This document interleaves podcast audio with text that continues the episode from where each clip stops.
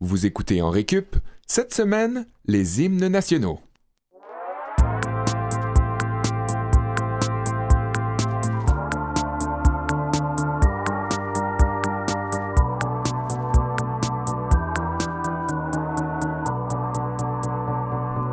Bienvenue à tous, je m'appelle Sébastien Blondeau, je suis en compagnie de mes fidèles acolytes, Olivier Bradette et Kevin Breton. Salut Seb. Salut. Salut Kevin, ça salut va? Olivier, salut Kevin. Oui, ça va bien, merci vous. Oui, oui, oui, Oui. ça va, ça va.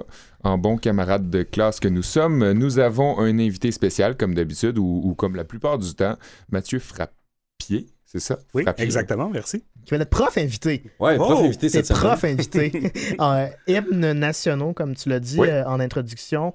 Euh, Seb, qu'est-ce- pourquoi est-ce qu'on parle des hymnes nationaux aujourd'hui en février? C'est bizarre, non? Ben, parce que ben, le Super Bowl le veut. C'est ça, hein. hein. Les hymnes nationaux ont fait jaser l'année passée, Plus ou il y a deux ans. Il y a deux L'année passée, plus que cette année. Ouais.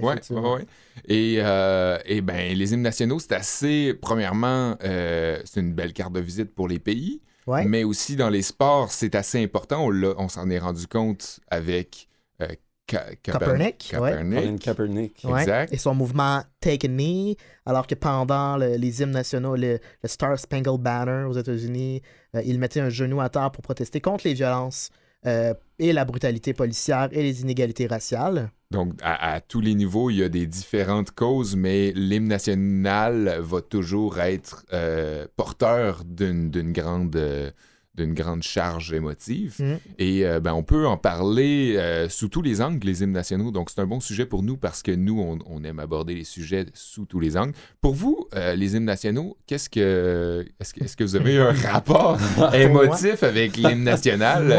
Moi, Pas nécessairement au- au Canada, mais un hymne national en. Ben moi, je suis vraiment Général. un gros, gros fan de hockey.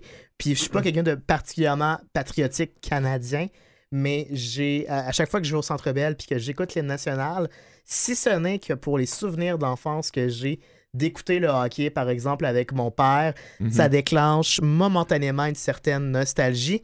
Puis j'associe tellement l'hymne national canadienne, puis aussi l'hymne national américaine, parce que je l'ai appris par cœur. J'étais un, un Par des rares des choses. hein. parce qu'à force de l'écouter au hockey, mais j'associe tellement l'hymne national canadien au hockey que euh, pour moi, les dernières paroles de l'hymne national, c'est pas non seulement euh, Star on guard for thee. C'est Are you Ça- ready? C'est. Star on guard for thee. Et ce Ah. soir, Marc, Ah les ouais. deux gardiens qui vont s'affronter. Du côté des Canadiens, Carey Price. Pour moi, l'association est comme direct. Puis L'espèce de, de son de THX, le, c'est ça, TSX, euh, peu- Oui, oh oui. Genre le. mm, Ouais. Comme au cinéma. là. Euh, e- Exactement.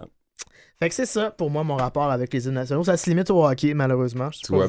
C'est pas mal ça aussi. Euh, Tu sais, on, on écoute ça depuis qu'on est plus qu'on est jeune, puis c'est la première fois où j'ai été en contact avec l'hymne, puis c'est c'est pas mal le seul. euh, ouais, la, seule la seule fois où j'ai été en contact plus jeune avec l'hymne. Parce que On l'a pas appris à l'école, on pas. euh, on est parce que nous, on est les peut-être que nos auditeurs euh, le savent pas encore, ils n'ont pas prêt à nous connaître, mais on est dans la fin vingtaine. Fait qu'on est on fait pas partie de cette génération-là qui chantait l'hymne national Non, À l'école, à Puis- l'école. Moi, ma copine euh, qui, qui était en Ontario, qui est ontarienne. c'était le cas. Il chantait l'hymne national. Ouais, ouais. Euh, pire que ça, moi j'ai un colocataire d'Ontario qui a mon âge, je suis un peu plus âgé que vous les gars, j'ai une quarantaine d'années Ouais. quand même, là, donc Ben- on parle quand même de l'époque moderne et lui il avait le même âge et il chantait le Haut-Canada suivi du God Save the Queen. Ah ouais, Ah, c'est- c'est c'est- assez Encore dans les années 80 Ouais. à une école primaire. Euh, Moi, j'ai connu la prière pendant une année primaire. Ouais, ça, chez qu'on faisait à la primaire, mais l'hymne national, c'est vraiment quelque chose. Moi, mon cours, en tout cas, euh, euh, avant qu'on qu'on embarque dans le vif du sujet, moi, mon cours, ça va être consacré à l'éducation physique.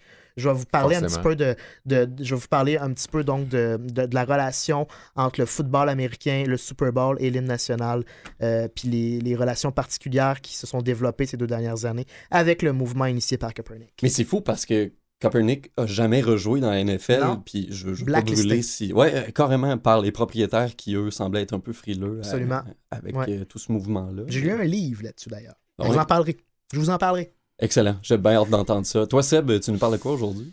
Moi, c'est un cours de musique. Forcément, euh, l'hymne national euh, n'existerait pas sans la musique, sans la mélodie qui, le- qui la- le porte. Euh, un hymne, c'est porteur d'émotion, puis la musique, c'est porteur d'émotion aussi, donc l'un va pas sans l'autre. je parle un peu de ça. Je parle des affinités que les hymnes nationaux peuvent avoir avec un autre style en particulier. Je vous brûlerai pas de, de, Punch. de punch, le, le sujet de ma- ma- ma- mon cours, mais, euh, mais ouais, c'est ça, c'est de ça qu'on parle. Euh, quand... C'est pour ça que je ris, parce que je sais, c'est je sais ce qui s'en vient. Ouais, Olivier, il a mis son nez dans mes notes de cours. Et- genre-là. Puis toi, prof Bradette, as-tu prévu de quoi ou t'as juste copié les notes à Seb? Moi, je, à part avoir copié les notes de Seb, euh, je commence la journée avec un cours d'histoire euh, tantôt. Euh, et euh, on va aussi avoir euh, Mathieu qui va nous parler euh, du côté plus euh, politique, si on veut. ou, Ouais. euh, Ben, j'ai trouvé ça, la, la, mi- la mise en bouche est superbe. Euh, on a parlé d'une charge émotive tout à Mm. l'heure. Euh, définitivement, il y a des charges émotives, mais il y a aussi une charge politique aux hymnes nationaux, ce qu'on a vu un peu avec l'affaire Copernic. hein, Ouais. n'est-ce Ouais, pas? ouais. Ça, ça prend un tout petit geste dans un hymne national, puis ça prend Ouais. une toute autre dimension. Donc, je vais revenir là-dessus, puis sur différentes pratiques qui ont lieu ici à Montréal et à travers le monde. Parler de tout ça dans un instant. Mais on commence, comme on l'a dit, avec un cours d'histoire. Oui, on commence notre journée de cours comme dans plusieurs écoles à une certaine époque ou dans certaines provinces du Canada avec l'hymne national canadien. Le cours d'aujourd'hui va être concentré sur le Haut-Canada. Euh, on aurait pu ratisser plus large, mais je trouvais ça vraiment intéressant de, de me pencher sur cet hymne-là. On en parlait en ouverture. Euh, Mathieu, toi, tu connais des gens qui l'ont appris à l'école. Bon, Kevin, toi, ta copine blonde. aussi. Moi, c'est ça, le- les seules affaires qu'on avait appris à l'école plus jeune, c'était les prières. Moi, je me souviens en troisième année, à tour de rôle, chaque matin, il y avait un élève qui allait réciter le Notre Père, le Je vous salue Marie, puis le Je crois en Dieu. C'était quand même intense. C'est vraiment intense. On, on C'est pas fin des 46 années ans, là. 90, Ouais. là, c'est ça. Là. C'était hier matin, là. Ouais. Ou en- avant hier matin, en tout cas. Même moi, dans les années 80 profondes, j'ai pas connu ça. Fait que ça devait dépendre de- du prof aussi. D'après moi, J'ai l'impression? Ouais. je sais pas si c'est de juridiction des commissions scolaires ou des profs par pense que ça- conviction ouais, personnelle. Je ou- pense que ça revenait au goût du prof. Parce que notre prof était pas très vieille non plus. tu sais, Ok. euh, était, était mère d'un jeune qui avait notre âge, qui était dans notre cohorte euh, OK. aussi. Fait que non, c'était pas. euh, je, je, je sais pas euh, si, si vous savez si euh, l'enseignement des prières est, est de juridiction. euh, Ben, on invitera Jean Tremblay la semaine prochaine. euh, Sûrement qu'aujourd'hui, en ça. fait, c'est interdit. hmm. Dans le temps, c'était peut-être laissé euh, au- Ouais. Il y avait peut-être plus de, de liberté ouais, Ouais. dans le temps par rapport à ça. Bref, si on vient à l'hymne national, ben, on le connaît, mais on ne sait pas nécessairement tous d'où il vient. Puis, on le dit en ouverture, le premier, puis souvent un des seuls contextes dans lequel le Québécois moyen va entendre l'hymne national canadien, c'est évidemment avant l'ajout de hockey. Euh, en préparant mon, mon texte pour mon cours d'aujourd'hui, je me disais, je suis pas mal certain que tous les trois, au moins, euh, on a appris le Haut-Canada en écoutant les matchs du Canadien de Montréal avant, euh, quand on était plus jeune. Ça confirme un peu Ouais. ma supposition. Euh, c'est sûr que les hymnes nationaux, c'est pas juste une raison de donner des frissons aux fans du tricolore quand Ginette Renault vient le chanter au Centre Bell pendant les séries. Euh, Il y a plus que ça. L'hymne qu'on entend le plus aujourd'hui pour le Haut-Canada, c'est la version bilingue. C'est elle qui est la plus utilisée dans les événements sportifs ou politiques aujourd'hui. Il existe une version complète pour chacune des deux langues officielles au pays. Mhm. Les deux versions ont quatre strophes chacune, dans chacune des langues, mais euh, c'est ça, les événements, on les utilise, euh, raccourcissent ça, prennent la version bilingue et le premier refrain. La version radio. Ouais, euh, radio, euh, euh, au Canada, radio edit. Mais ça, c'est- pas tout le temps le cas. Des fois, mais tu sais, comme moi, à RDS, c'est mieux à chaque fois qu'ils sont, mettons, à, à Columbus ou à Philadelphie, puis que euh, le, le chanteur prend la peine de bafouiller quelques mots en français, là, à Ah chaque fois, RDS s'émeut beaucoup de ce geste-là. Une belle pas- attention. C'est ça, c'est pas toutes les fois que ça se fait nécessairement euh, à l'étranger. Non, non, effectivement. Euh, puis, ben, c'est sûr que les hymnes racontent une histoire qui nous permettent d'en savoir plus sur le contexte sociopolitique de l'époque où ils ont été composés. Euh, sauf que des fois, ce contexte-là correspond plus nécessairement à celui de nos jours. Et c'est particulièrement le cas avec notre hymne, surtout ici au Québec. Euh, le Haut-Canada, faut savoir, là, le Haut-Canada, à l'origine, c'était un chant patriotique canadien-français. Et aujourd'hui au Québec, ben c'est ça, on l'associe pratiquement juste aux événements sportifs, aux matchs de hockey, puis, à quelques événements Puis il politiques. est très associé aussi au fédéral, au, au fédéral, tu sais, au, au Canada pour vrai. là. Exactement. Ça veut dire que entre le temps où il a été composé puis aujourd'hui, il s'est passé quelque chose. Ouais. C'est un peu le fil de ces événements-là qu'on va retracer aujourd'hui dans le cours d'histoire. Commençons par le début. Qui a écrit et composé l'hymne? Euh, Vous avez peut-être déjà entendu parler de Calixa Lavallée. Mhm. C'est le nom qui ressort peut-être le plus souvent. Calixa Lavallée, c'est celui qui a composé la musique. Euh, mais l'auteur des paroles, c'est Monsieur Adolphe Basile Routier, euh, qui était un avocat et euh, qui écrivait aussi beaucoup de poésie et de fiction dans ses temps libres. Euh, Dont, le, prénom était pas mal plus populaire dans ce temps-là. Oui, c'est ça, que Calixa. Euh, Routier euh, était un fervent catholique et c'est sûr que ça transparaît dans l'hymne national. Je vous invite à aller voir les paroles complètes des deux Ouais. versions. Euh, Il y a, euh, ça se voit que c'est c'est- c'est des catholiques qui ont, Ouais. qui ont écrit ça. C'était pas mal moins censuré dans le temps. Il y avait beaucoup de gros mots. Ben, c'est ça. Euh, autre temps, autre mœurs. Et euh, le Haut-Canada avait été interprété pour la première fois au Congrès national des Canadiens français le 24 juin 1880. À Saint-Jean-Baptiste. à la Saint-Jean-Baptiste. Ouais, c'est assez fou quand même de, de- de penser à ça. Puis à l'époque, ben, on voulait que les Canadiens français aient un hymne, puis qu'il soit présenté pendant les fêtes de la Saint-Jean-Baptiste, justement pour l'introduire en grande pompe euh, comme il faut. Est-ce qu'à ce moment-là, c'était novateur pour un peuple ou une nation, ben, je veux dire plus un peuple qu'une nation, d'avoir un hymne? Ben, Ou est-ce que c'était déjà, déjà une pratique courante? il y avait déjà des. J'y reviens un petit peu tantôt. euh, il y avait des pièces qui étaient utilisées comme officieusement, mais officiellement, il n'y avait pas encore d'hymne national. OK. Puis on va le voir un peu plus tard. Le Haut-Canada n'a pas été adopté tout de suite comme hymne national du Canada. Pour Ouais. se l'approprier plus, il aurait dû appeler ça Bas-Canada. Genre, c'est ça. non, je suis d'accord avec toi. Euh, ben, c'est clair, justement, que ce genre d'événement-là, la, la, la, euh, la coïncidence entre euh, la publication, la première euh, interprétation de l'hymne et la Saint-Jean-Baptiste, ça a renforcé l'association nationaliste entre la chanson puis la fête du patron des Canadiens français à l'époque. Sauf que c'est ça, avant que le Haut-Canada soit adopté comme hymne national des Canadiens français au Québec, on utilisait souvent la chanson Vive la Canadienne. C'est une vieille chanson traditionnelle qui avait été composée dans les années euh, 1800, début du 19e siècle. Donc, Par c'est la encore, Bolduc. encore plus vieux. Probablement par la Bolduc, euh, alors, la- par la Poune, ouais, c'est ça Mathieu, notre technicien. qui à l'époque devait déjà être âgé d'une bonne soixantaine d'années. Euh, Vive la Canadienne, je sais pas si vous connaissez ça. Moi, la seule référence que j'avais de cette chanson-là, c'était dans ce fameux sketch de l'album du peuple, tome 1 de François Pérusse, Mais c'est sûr. quand il parle des messages subliminaux Évidemment. à la radio, dans la publicité. Vive la Canadienne, vole mon cœur, vole, vole, vole. Écoutez attentivement, nous vous passons la même chose à l'envers. Petite suédoise, ou petite thaïlandaise, ou... Ah oui, va t'acheter une revue. Ouais, ouais.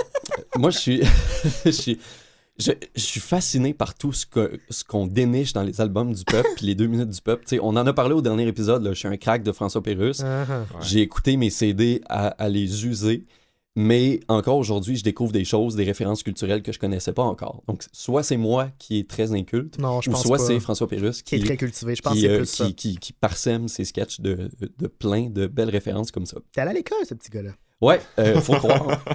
Et euh, Vive la Canadienne, bon, c'est euh, une chanson, euh, comme on le disait, une chanson traditionnelle, mais qui aurait peut-être pas tant bien vieilli comme hymne national. Si on écoute les paroles, on remarque que c'est un groupe d'hommes qui chantent à propos d'une femme qui a des jolis yeux doux, qui a un joli bijou. Tous les garçons en sont fous. Ah, Les deux gars qui se font un high five, c'est dégueulasse. Donc c'est ça, pour un hymne national, ça aurait peut-être pas très bien fonctionné, mais ce qui est très drôle, c'est que Vive la Canadienne est une marche militaire. C'est la marche du 22e régiment de Québec de l'armée Ah, canadienne. Ouais.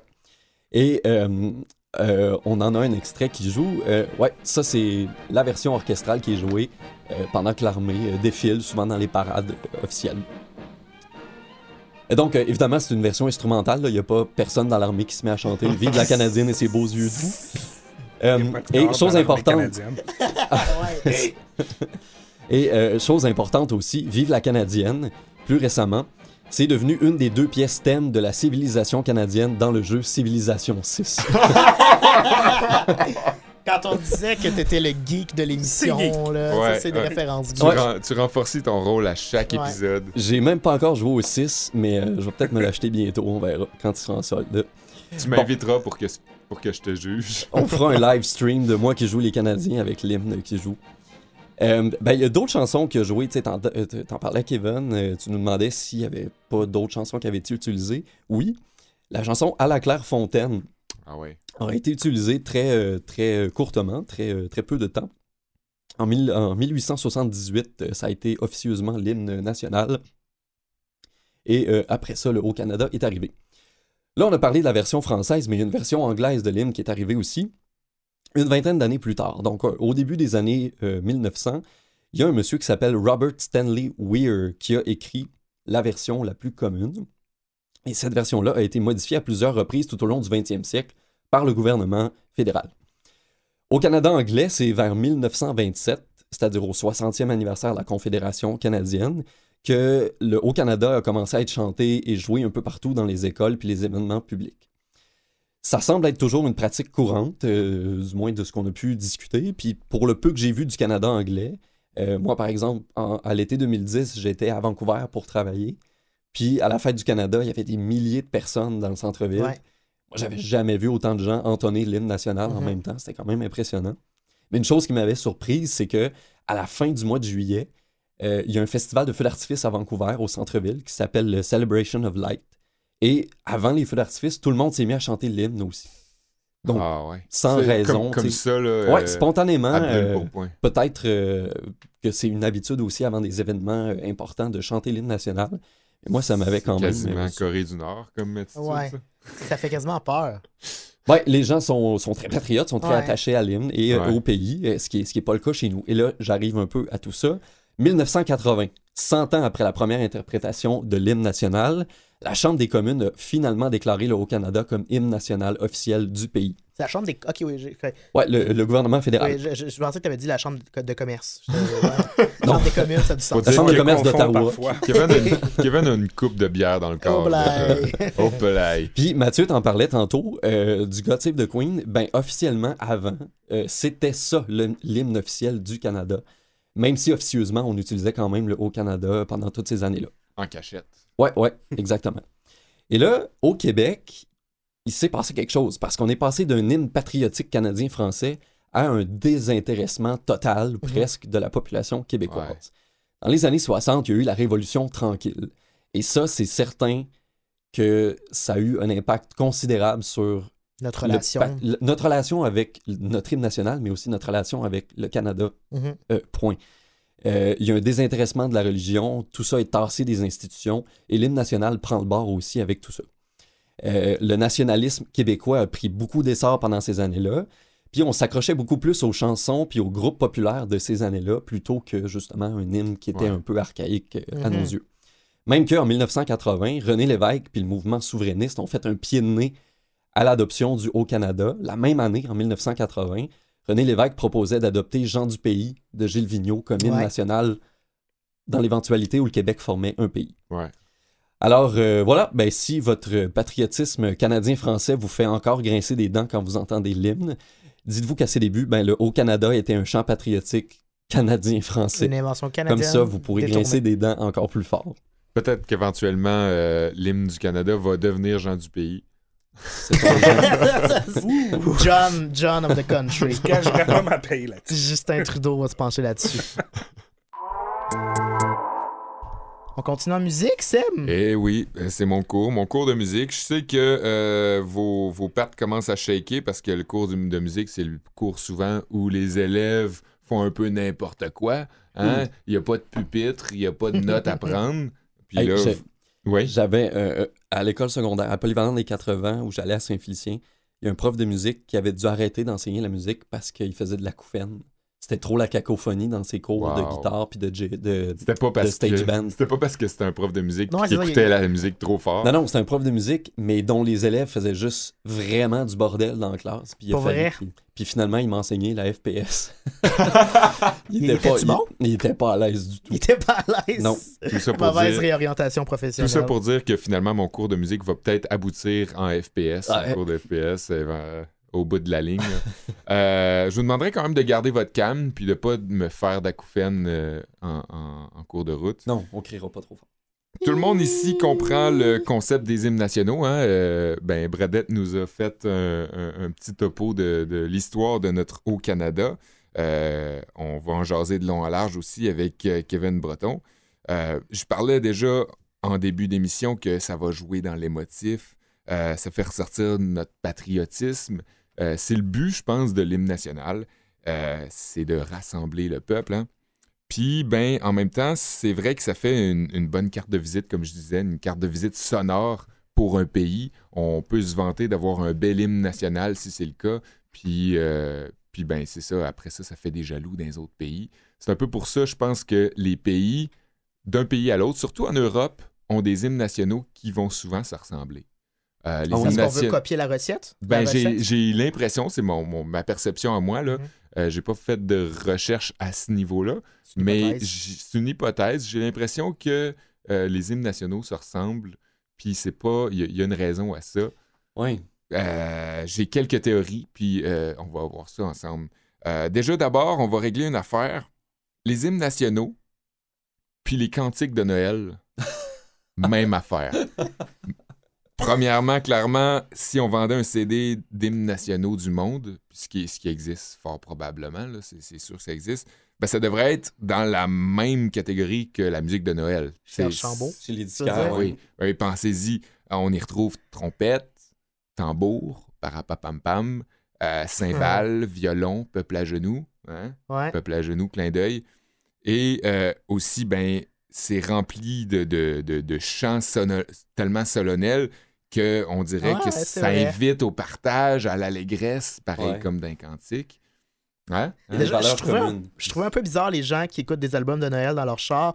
Mais maintenant que je pense aux gens qui écoutent probablement, justement des gens qui écoutent des albums d'hymnes nationaux dans leur Ouais, auto, ça y- ça, c'est fucky. Ben oui. Puis il y a une raison Ça, à ça. Premièrement, ça remplit le même, ça remplit le même mandat.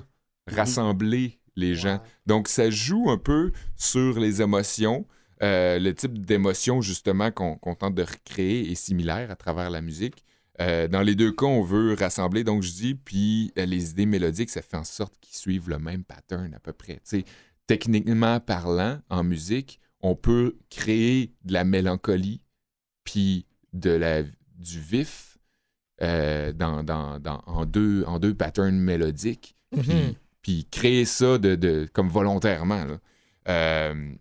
On va se faufiler justement entre la mélancolie puis le victorieux à travers les hymnes nationaux, mais aussi à travers Noël, à travers les musiques de Noël. Mhm. On va se faufiler entre le serein et l'émotif, entre le quasi-religieux, le rythme paisible, puis après ça, ça va être militaire et vif. Hein, on l'a entendu avec la Canadienne tantôt Ouais, qui ouais. était une espèce d'hymne. Puis euh, c'était très euh, batterie, euh, batterie militaire. Ouais, puis c'est vrai que, le- mettons, L'enfant au tambour, qui est une chanson de Noël aussi, mais qui fait un peu marche militaire avec les, les- Ouais. Ouais, exact. le drumline presque. Faut, faut avouer aussi que ben, ça a été pas mal composé dans les mêmes années. Euh, les, les cantiques de Noël, c'était à une époque où euh, ben, on utilisait pas mal la même instrumentation que les hymnes nationaux aussi. Sûrement que ça a été influencé par le même courant musical. Euh, on, on pense, on en parlait dans notre épisode justement sur les films de Noël. Euh, Noël, ça a été euh, popularisé en, en- en Angleterre, ben, en, Grande-Bretagne, euh, dans la Scandinavie, euh, dans les Pays-Bas aussi. Puis ça a été d'autant plus popularisé après ça en Amérique du Nord avec le poème euh, américain puis l'illustration de Thomas, euh, j'oublie son nom, Thomas? Nast, Nest? Non. Non, c'était pas. euh, c'est Coca-Cola Cola qui a repris après, Ouais. ouais. Euh, donc c'est ça, le, le- le- le- euh, je me souviens plus où je m'en allais avec ça, mais bref, euh, ça a été popularisé à Puis peu après près ça, dans- ramené aux États-Unis. Ouais, c'est ça. Mhm. Donc, euh, ça a été popularisé un peu pour, dans, dans le même temps, là, euh, où il fallait se faire euh, une, une identité du pays euh, pour les Jeux olympiques, entre autres, mais aussi pour euh, les- le, le militaire, l'infanterie militaire. Euh, petite parenthèse, je dis pour la plupart des pays parce que euh, certains pays sont beaucoup plus jeunes, mais euh, il aurait pu s'ins- s'inspirer de, de styles musicaux comme la Croatie, ça a été, c'est né comme dans des années 90, me semble. Euh, Ils se sont séparés. euh, ouais, a- c'est ça, de la, la Yougoslavie, si je me. Ah, oui. La Yougoslavie a éclaté, a donné Ouais. lieu à la naissance de trois ou quatre États différents qui se chicanaient sur leur Je me souviens pas trop parce que j'étais en train de naître à ce moment-là, mais euh, ouais, c'était à peu près ça qui s'est passé. Puis eux auraient pu s'inspirer des styles musicaux qui faisaient œuvre à ce moment-là, genre Nirvana. Mais ils ont décidé de copier les autres hymnes nationaux puis d'y aller avec quelque chose de plus orchestral, de plus militaire. Comme Mais c'est parce que c'est- devenu solennel, parce que c'est comme une recette qui s'est répétée. Ben, Ce exactement. serait bizarre qu'un hymne national devienne pop ou sorte complètement des Ben oui, sentiers battus. ben oui. on, ri- bon, soit on rirait d'eux, soit on, on les acclamerait, là, je sais pas. Mais est-ce que tu sais qu'est-ce qui arrive dans le cas, par exemple, d'un pays qui se scinde en deux? Tu sais, Ben, par exemple, la Tchécoslovaquie. C'est là, exactement le, le- le cas de, de ce La pays. Tchécoslovaquie? Ouais. Euh, je veux pas te voler de. Non, vas-y, vas-y. OK. La- les- Justement, les- la la- Tchécoslovaquie, c'est 1992. Euh, puis, euh, c'est devenu, bon, la République tchèque d'un côté. Ou la Tchéquie. Euh, ou la Tchéquie, oui. Maintenant, Euh, c'est une, dé- une dénomination acceptée. Oui, euh, République tchèque et la Slovaquie. Ouais. Ouais. Ouais. Et ils se sont apparemment séparés une strophe de l'hymne chacun. Pour vrai? Oui, Ouais. j'avais vu ça. Je- maintenant que t'en parles, chicane, euh. je me souviens. Puis il y a. C'est ça, ils se sont séparés la toune en deux. Ouais. Puis il y a des pays aussi qui, qui ont, qui ont à peu près le même scénario, mais ils ont juste décidé de garder le- la même tune, la- la- la- le même hymne.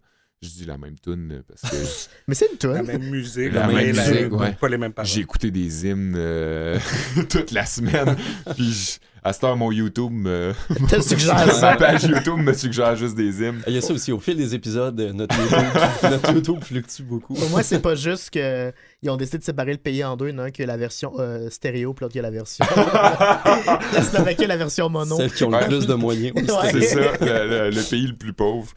Ah, c'est triste à dire. Puis, euh, ben, on remarque aussi d'un pays à l'autre, c'est sûr que les pays se sont copiés les uns les autres parce qu'ils étaient peut-être jaloux de, l'inspiration des uns et des autres. Puis Mhm. ça paraît un peu dans les motifs euh, musicaux.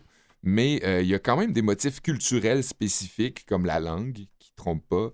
Euh, des fois, à certaines occasions, l'instrumentation, comme euh, en Écosse, ils vont souvent faire leur hymne national avec la cornemuse. Ouais. Ouais. Euh, Puis la personnalité des chœurs qui chantent aussi. Ben, on remarque que l'Union soviéti- soviétique et ensuite la Russie, euh, qui, a continué sur la même vague, euh, disons, de la personnalité, c'est beaucoup plus rigide.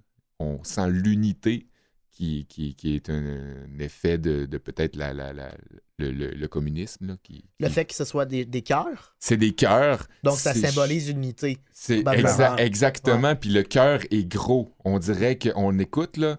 Puis c'est- c'est jamais chanté entier. par quatre personnes. là. C'est Ouais, tout ouais. le temps. Des On dirait que de c'est- 50, Ouais, 75, ouais, ouais. euh, Puis ça, c'est ça, ça, ça, ça, ça- C'est pas insignifiant. c'est pas insignifiant, c'est la, la personnalité. Tandis que quand on va écouter après ça l'Italie, ben là, l'Italie, euh, c'est un petit peu plus euh, chantant. C'est très festif comme hymne Exactement. national, ouais. On dirait presque une comédie musicale. Puis l'Italie, on connaît leur, euh, leur euh, histoire en comédie musicale. Moi, ça me faisait beaucoup penser à ça. Il y avait Ouais. une grosse charge euh, émotive et, et, euh, théâtrale Mhm. dans leur hymne plutôt que euh, du côté du- de l'Union soviétique. On peut même écouter euh, une- un extrait qui reflète euh, ce que je parlais euh, plus tôt avec les, les- les- la musique de Noël puis les hymnes nationaux. Euh, on écoute la Russie qui, qui a tiré son, son hymne national de l'Union soviétique, en fait, qui a gardé Mhm. l'hymne national de l'Union soviétique.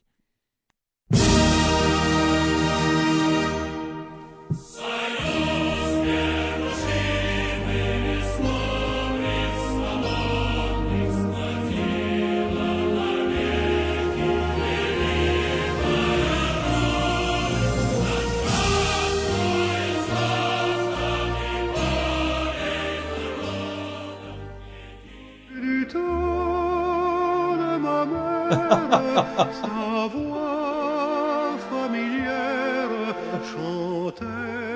Hein, vous voyez, hein? Ah. Vous voyez? Au-delà du fait que le pattern mélodique est très similaire. euh, Noël, c'est l'amour. ouais, Entre Noël, Noël, c'est l'amour. et l'hymne. Donc là, on a un extrait de la- de l'hymne national de la Russie et de Noël, c'est l'amour de Tino Rossi. Donc, tout est dans tout. Tout, tout, est dans tout tout. est dans tout. Mais Mathieu, tu disais, euh, c'est pas tout à fait le même hymne qui s'est, qui s'est transmis Ben, de en fait, les paroles sont complètement différentes. OK. Mais euh, bon, après le, le coup d'État en 91, Ouais. euh, rapidement, les Russes veulent se débarrasser de. L'image ben, ben, précédente. une grande partie des Russes veulent se débarrasser de tout ce qui vient de l'Union soviétique, y compris l'hymne national qui passe à la trappe. Hmm. Or, c'est seulement sous Poutine, euh, je vous dirais, euh, quelques années après qu'il soit arrivé au pouvoir. Ouais. euh, oui, en Russie, il y a un gros vent de nostalgie, mais aussi, justement, on parlait d'un régime qui est encore assez tough, encore assez Ouais. centré sur une seule personne. Ben, Poutine, il l'a remis à l'ordre du jour. Donc maintenant, l'instrumental est identique. C'est l'hymne À la version originale. Ah, oui. Ah, wow. Puis, euh, puis vous avez entendu, ben, c'est ça, l'influence euh, qui, qui a l'air de venir de la même place que les chansons de Noël. C'est comme l'œuf ou la poule. C'est... Est-ce que c'est Qui a inspiré. Rossi ou l'inverse? Ben, euh, au-delà du fait que le pattern mélodique là, est, est- est très semblable, on remarque quand même la même intention euh, mélancolique. Hein? Dans les deux sens, on dirait que c'est et euh, nostalgique et euh, fier, mais, Mhm. euh, mais un peu triste en même temps. Euh, les notes sont tenues aux mêmes endroits quand Tino chante, puis quand les- le chœur de l'armée rouge euh, Ouais, c'est vrai qu'il y a chante. une mélancolie. euh, les violons, les tambours, c'est à peu près la même instrumentation, même si d'un côté, c'est beaucoup plus sensationnalisme, sensationnaliste, et que de l'autre côté, c'est beaucoup plus crooner, puis euh, Mhm. très, très intime. Même si aussi, de son côté, le cœur de l'armée rouge chante à l'unisson, tu sais, que, comme je parlais, là, tu sais, la rigidité, puis le, le- le- on est 50 ou 100, puis on, on veut le montrer. Puis Tino, ben, il est tout seul. fait que, mais on dirait que les deux veulent dire la même chose. Ouais. Euh, on peut écouter aussi un hymne de- d'Israël.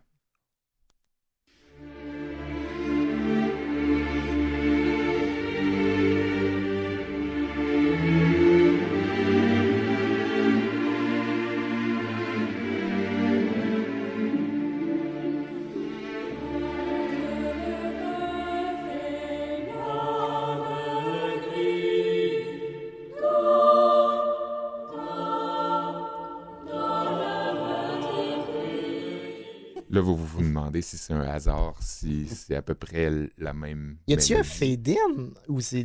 Ouais, ouais, ouais. C'est deux tunes. C'est c'est deux tunes. j'étais pas sûr. Ça, ça ressemble tellement que ça, ça fit dans le même. euh, Ouais. dans la même euh, continuité. J'admets qu'on peut plus facilement euh, comprendre le rapprochement entre une chanson de Noël qui est religieuse, comme entre le bœuf et l'âne gris, puis euh, dont l'histoire euh, prend place aux, aux abords de Jérusalem. Mhm.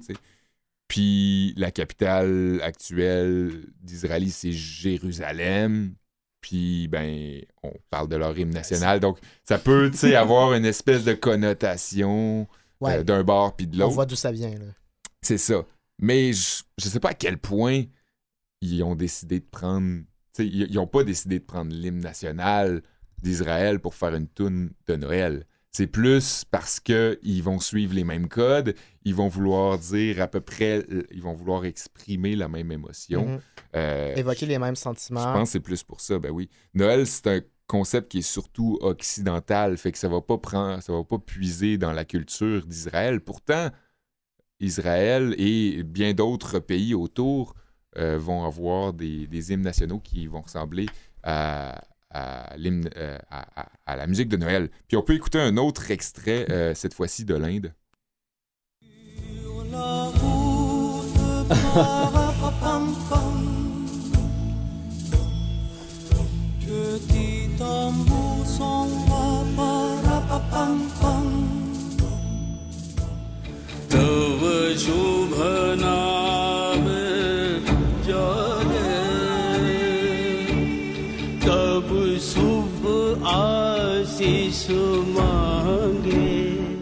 Je vous laisse là-dessus. C'était juste ça.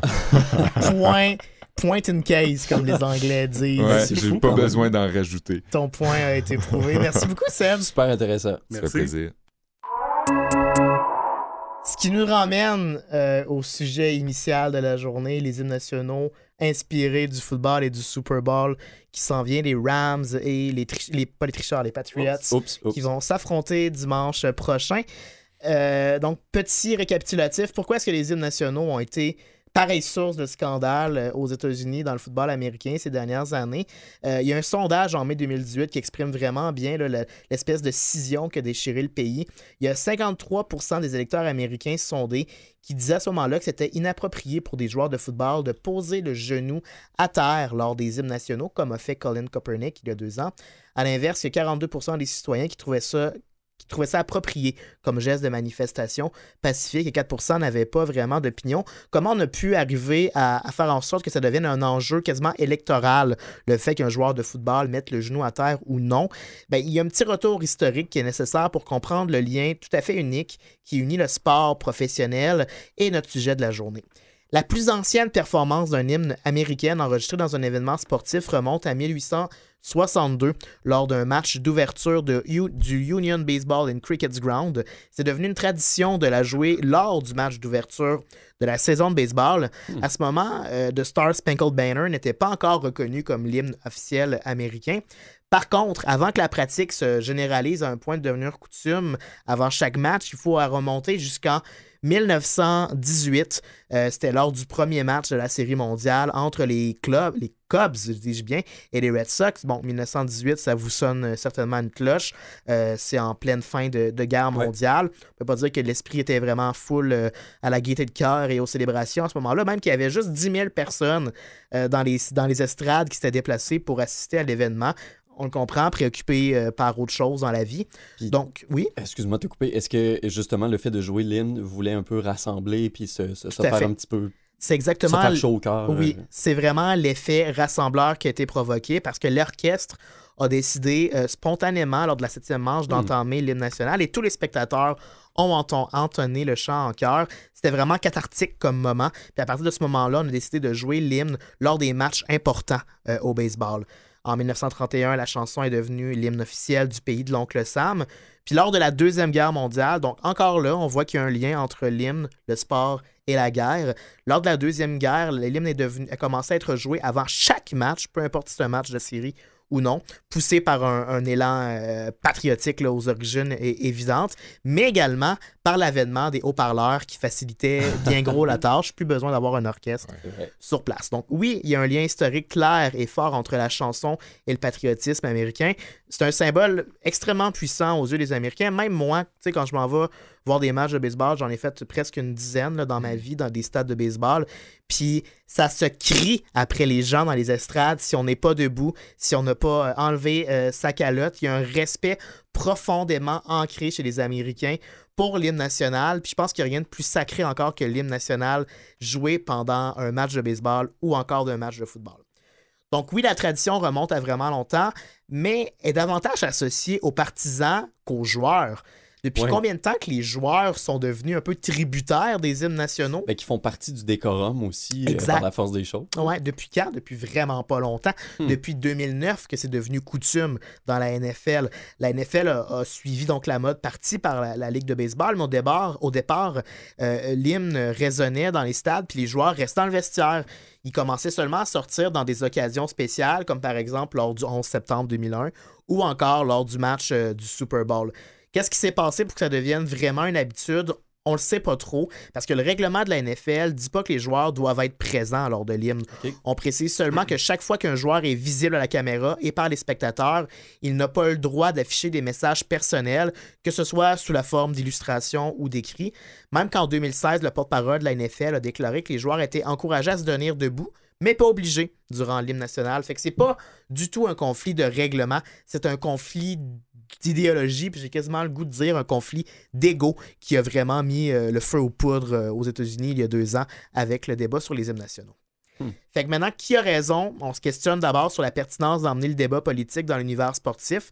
Il y a plusieurs détracteurs qui ont donné ça comme argument à Colin Kaepernick, qui est le premier joueur à avoir posé euh, le genou à terre pour euh, manifester contre la brutalité policière. Il faut quand même le rappeler que c'était ça l'enjeu au départ. C'est dommage qu'on l'ait balayé sur le tapis. Euh, on reproche aux joueurs de détourner leur, leur amusement pour lesquels ils payent avec leur argent, pour avoir acheté le corps, puis acheté leur billet, pour des fins politiques qui les rejoignent pas personnellement. Pour eux, le dimanche, c'est sacré. Là. C'est c'est Renaud Lavoie qui disait Moi, je veux préparer ma sauce à spag sans, sans avoir de. C'est ça. Sans avoir Sans à avoir à réfléchir. Sans avoir à réfléchir, là, des enjeux politiques puis tout. Là. Moi, je veux écouter mon hockey puis c'est tout. Mais en vérité, c'est pas de même. tu sais. Ben Le- non. Dans, la politique a tendance à s'immiscer dans la religion et vice-versa. Puis c'est la même chose avec la religion du 21e siècle, l'opium du 21e siècle, qui est le sport. Ben oui. Le sport a toujours été politique. C'est une affirmation assez répandue depuis le fameux euh, Du pain des jeux. du, ouais, du pain des jeux Ah, de, oui. de Jules César. Puis on peut quand même pas lui penser à des exemples plus récents, comme à la fameuse image des deux athlètes olympiens qui ont été expulsés des Olympiques de Mexico en 1968 pour leur poing levé, brandi Mm. lors de l'hymne américain. C'est un geste politique clair pour les droits civiques des Afro-Américains. D'ailleurs, pour l'anecdote, l'un des sprinteurs sur le podium, Tommy Smith, euh, a ensuite joué dans la NFL. Puis il y a, une, histoire vraiment fascinante, ce monsieur-là. Je vous invite à aller voir euh, sa page euh, sur Ah. Wikipédia. Et puis, autre chose, c'est que quand c'est pas le sport qui s'invite dans le débat politique, ben souvent c'est le politique qui s'invite dans le sport. Il y a un rapport du Sénat américain qui a révélé, révélé qu'en 2012 et 2013, le département de la Défense a, dé- a dépensé 6,8 millions pour de la publicité, ce qu'ils appelaient du patriotisme payé dans le cadre d'événements sportifs organisés dans des grandes ligues professionnelles. Fait qu'en retour du cash, les équipes organisaient des défilés qui mettaient en valeur le drapeau, honoraient l'armée, mettaient en scène les fameux toujours et mouvements retour des militaires qui reviennent auprès de leur famille.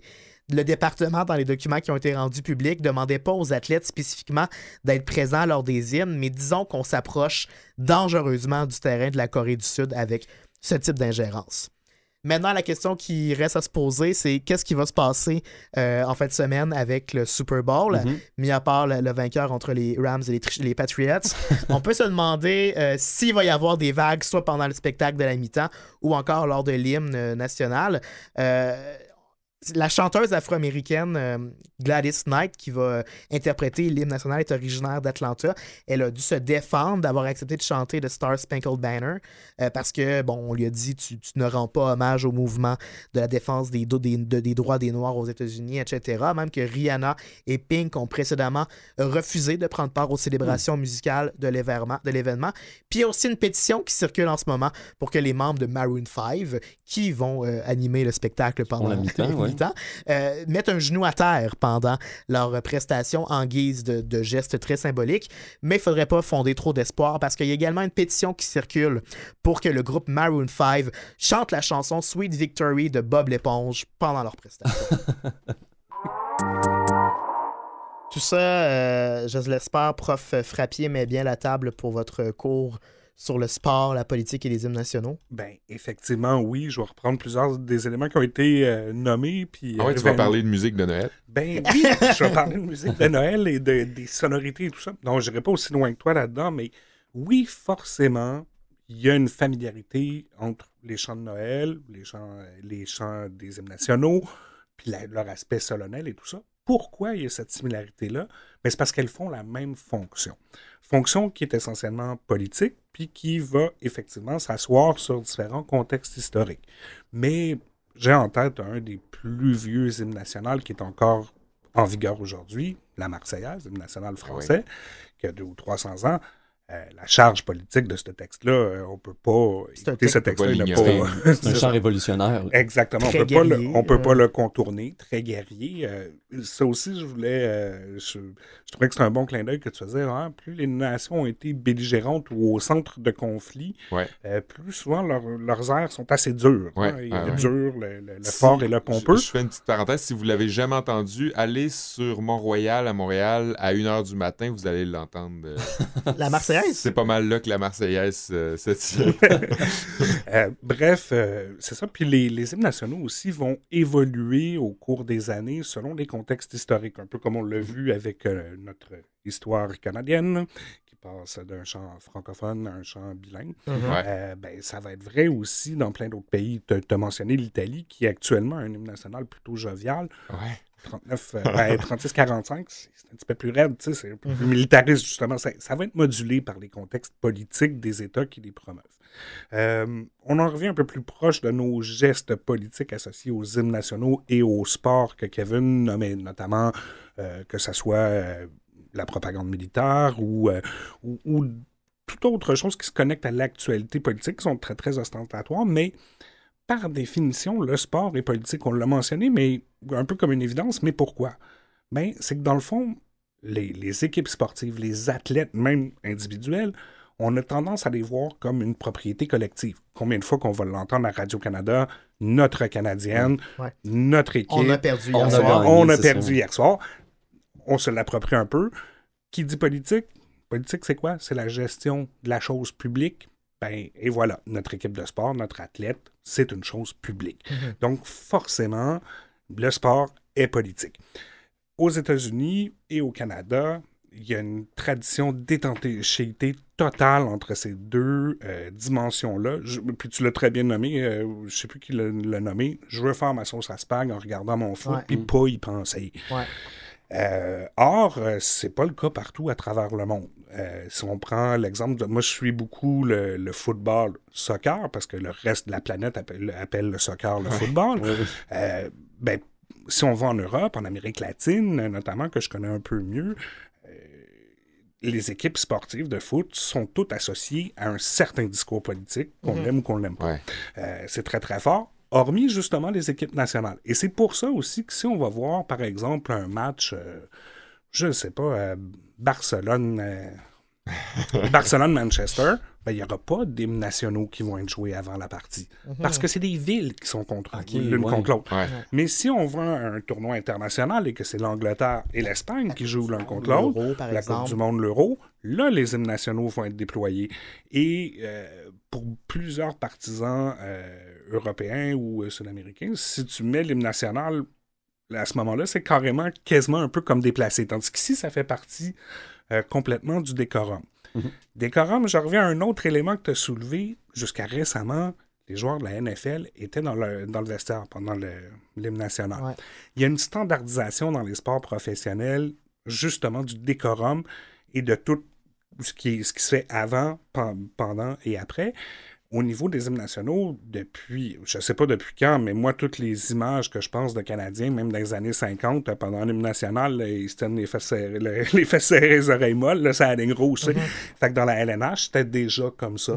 Euh, j- mon hypothèse, ça c'est juste une hypothèse, c'est que les sports on- vont homogénéiser leur décorum, puis ben, justement, pour différentes raisons, ils s'alignent sur ce, ce qu'en anglais on appelle une best practice. Puis je pense que la NFL a fait Hey, c'est vrai, là, ils n'ont pas l'air d'être au garde à vous. Là, ça- Ouais. Si le hockey fait ça, pourquoi nous, nos joueurs seraient pas au garde à vous, patriotique, le bras. euh, Exactement, ah, exactement. Pas le bras levé, là, j'allais pas dire ça. là, mais, Ça, c'est un autre, ça, c'est un autre game. Fais attention, Mais euh, Mathieu, euh, toi, tu fais partie d'un collectif euh, qui associe fidèlement la politique et le sport, Front Mhm. commun des Ultras.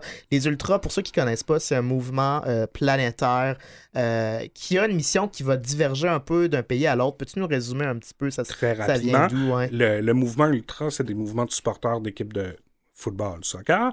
Euh, pas des hooligans, non, mais des gens qui sont assez extrêmes dans leur style de vie par rapport euh, à, à toute la question de leur amour de leur équipe de sport. C'est-à-dire qu'ils vont suivre vraiment beaucoup d'équipes. Euh, ben, pas beaucoup d'équipes, mais une seule équipe et aller à ouais. tous les matchs, regarder les matchs, euh, se déplacer d'une ville à l'autre pour suivre l'équipe, euh, faire bien sûr des affiches, des chants, tout ça. Se tatouer. Euh, Une distinction entre supporter et simple fan. Une distinction entre Oui. supporter et simple amateur. Exactement. Quand tu es un supporter, par exemple, tu vas fabriquer du matériel qui met en valeur ton équipe. Tu vas pas aller acheter un fanion de ton équipe. Ouais. Tu vas le faire toi-même. Do it Ouais. yourself. C'est- très, très grassroots. Ça vient des origines du foot. hein. À l'origine, le foot, c'est des quartiers qui se battent entre eux, puis plutôt que de se mettre des points à gueule, en fait, ils décident de kicker dans le ballon, ce qui est une bonne alternative. Ouais. C'est aussi un peu pour ça que au début, il y avait une certaine retenue à mettre notamment des hymnes nationaux, euh, entre autres pour pas courroucer euh, finalement Ouais, ouais, des sensibilités. Euh, où j'en étais parti avec ça, ben c'est ça, bref, euh, des, des petites équipes. Donc, la, la mentalité des supporters est très, très do-it-yourself, très... euh, Axé sur la base. axé sur la base. Et puis- éloigné des propriétaires, de la direction, de Puis d'une l'administration. mise en scène ou d'un décorum. Au profit d'un certain capital, disons. Exactement. Maintenant, ce qui m'amène à la question, euh, toi, tu fais partie du Mhm. chapitre montréalais pour l'impact de Montréal, euh, d'un sous-groupe, même Front commun, qui se veut plus politique que les Ultras, qui a décidé d'être un peu apolitique. Notamment en raison de la question nationale au Québec. Je résume euh, grossièrement, si c'est bien dit, à peu près, Mhm. oui.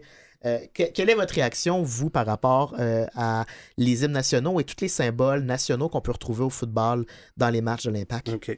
Bien, euh, heureusement, il n'y en a pas trop dans les matchs de l'Impact. C'est beaucoup moins présent que Mhm. dans d'autres cultures sportives. Ouais. Euh, mais bien sûr, euh, vient le moment de l'hymne national au début du match. Et, euh, bon, la, la gang de Front commun, un sous-groupe, et beaucoup d'autres dans les Ultras de Montréal ou d'autres supporters qui connaissent aussi la tradition européenne ou sans être nécessairement un statement politique, euh, non, on fait pas ça, puis s'abstiennent. Parce qu'eux ont en tête l'exemple que tu nous disais de Barça, de Barça ou de, Paris. Saint-Germain, que là, il n'y a pas de hymne national. Fait qu'ils Exact. trouvent ça un peu bizarre que quand l'Impact joue contre, le, contre euh, Chicago, il y a un hymne national. Ben, ils comprennent bien pourquoi. Ils savent qu'ils sont dans un contexte nord-américain, Ouais. mais ils font ouais, pour ça, je vais passer mon tour. Tandis que pour nous, pour, pour un groupe comme Front commun, je te dirais qu'il y a beaucoup de ça, mais il y a peut-être un peu plus loin dans le sens où on n'est pas très chaud sur le nationalisme, quel qu'il soit. On n'est pas très, très chaud sur euh, le militarisme et ces choses-là. Donc, euh, puis on trouve que- aussi que c'est un, phénomène de division, donc on on n'adhère pas nécessairement. Est-ce que vous êtes pour le retrait du crucifix en haut du stade?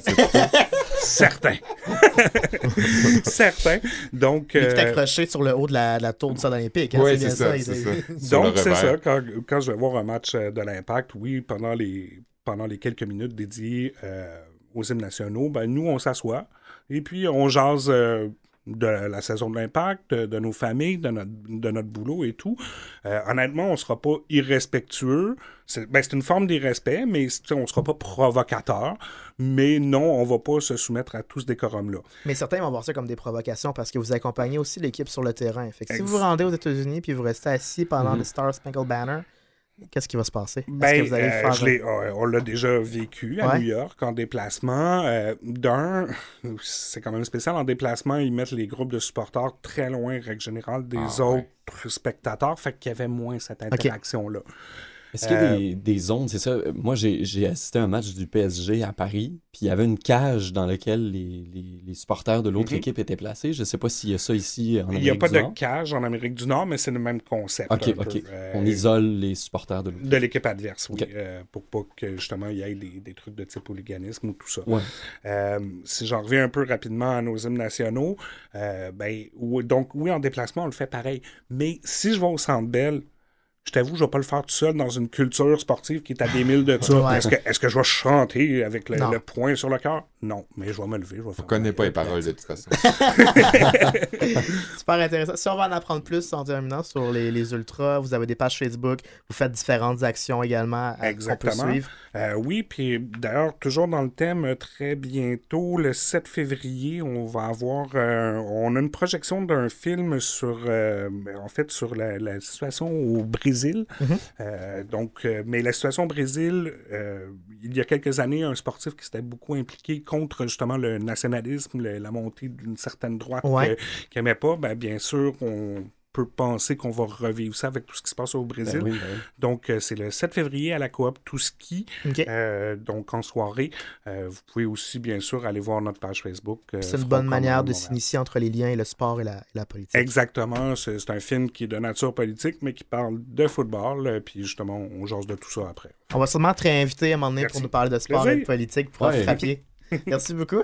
C'est ce qui m'a fait l'émission aujourd'hui, messieurs. C'est Très super intéressant. agréable. Ouais. Ouais, des, des beaux sujets variés, je trouve, euh, cette Ouais, semaine. un Euh, beau tour d'horizon. Ouais, merci Mathieu. Ça fait euh, plaisir. super, euh, super de t'avoir avec nous. Merci. Si vous avez euh, des questions ou des commentaires, parce que euh, je dois dire, ah oui, déjà, j'ai un erratum à faire. euh, Oui, lors euh, de notre émission sur les stades, de notre épisode sur les stades, euh, moi, j'avais fait un cours de mathématiques. Eh J'avais fait plein de calculs. euh, allez, allez écouter ça si vous ne l'avez pas fait encore. Ouais, sans queue ni tête. Et euh, j'avais fait une erreur. Et euh, Miguel Lachance, euh, nous a- un, auditeur, nous a, euh, nous a euh, corrigé. Oui, euh, Miguel, qui est notre premier auditeur à nous écrire un courriel, et c'est pour corriger Seb. On était, moi, j'étais de- tellement content de me faire corriger parce que, ben, c'est la euh, preuve qu'il est attentif. c'est Ça exactement. Il avait un- fait le calcul sur le nombre de stades qu'on peut rentrer dans le lac Saint-Jean. exactement. Moi, tout, j'avoue que j'étais un petit peu Tu avais dit qu'on pouvait juste en rentrer 17.